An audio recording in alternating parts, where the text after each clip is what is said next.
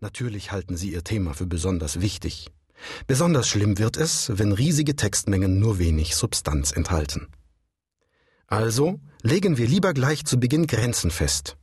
Wenn die Grenzen unseres Themas auch die Grenzen unseres Textes sind, erspart uns das viel überflüssige Arbeit. Wir schreiben von vornherein nichts Unnötiges und müssen hinterher nicht umständlich kürzen. Ich möchte Ihnen nun eine Schreibmethode vorstellen, die besonders zeit- und kraftsparend ist.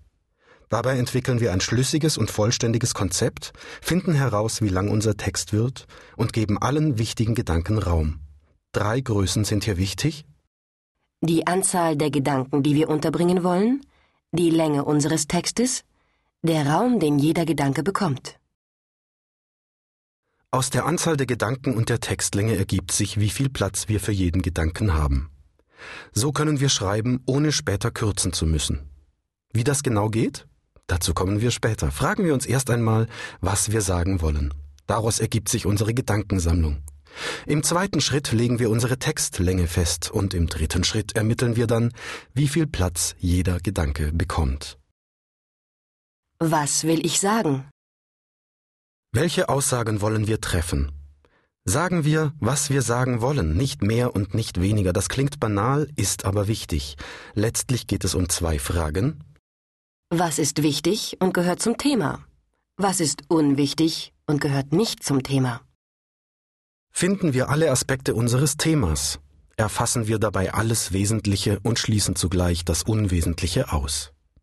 Hier ein Beispiel. Nehmen wir das Thema Gruppenreise nach Berlin. Wir schreiben für ein Amt oder eine Schule einen Bericht über eine Busexkursion mit Jugendlichen. Eine Textlänge ist nicht vorgegeben. Zum Thema Gruppenreise nach Berlin gehören die Gruppe, die Reisedauer, Informationen zur Stadt, die Anreise, das Hotel, die Ausflüge, die Freizeit, die Meinung der Einzelnen zu der Reise und die Abreise. Doch wie bekommen wir einen Überblick über unser Thema? Kennen Sie Mindmapping? Mindmapping heißt so viel wie eine Landkarte der Gedanken zeichnen. Probieren Sie es einmal aus. Schreiben Sie unser Thema Gruppenreise nach Berlin in die Mitte eines großen Blattes und ordnen Sie darum herum Ihre Gedanken in Stichwörtern an. Damit uns auch alles Wesentliche einfällt, stellen wir naheliegende Fragen rund um unser Thema. Wenn wir die Fragen beantworten, erkennen wir schnell, ob ein neuer Gedanke wichtig ist oder nicht. Beim Thema Gruppenreise nach Berlin fragen wir etwa, ist etwas Unerwartetes geschehen? Die Antwort könnte sein, wir haben die Kanzlerin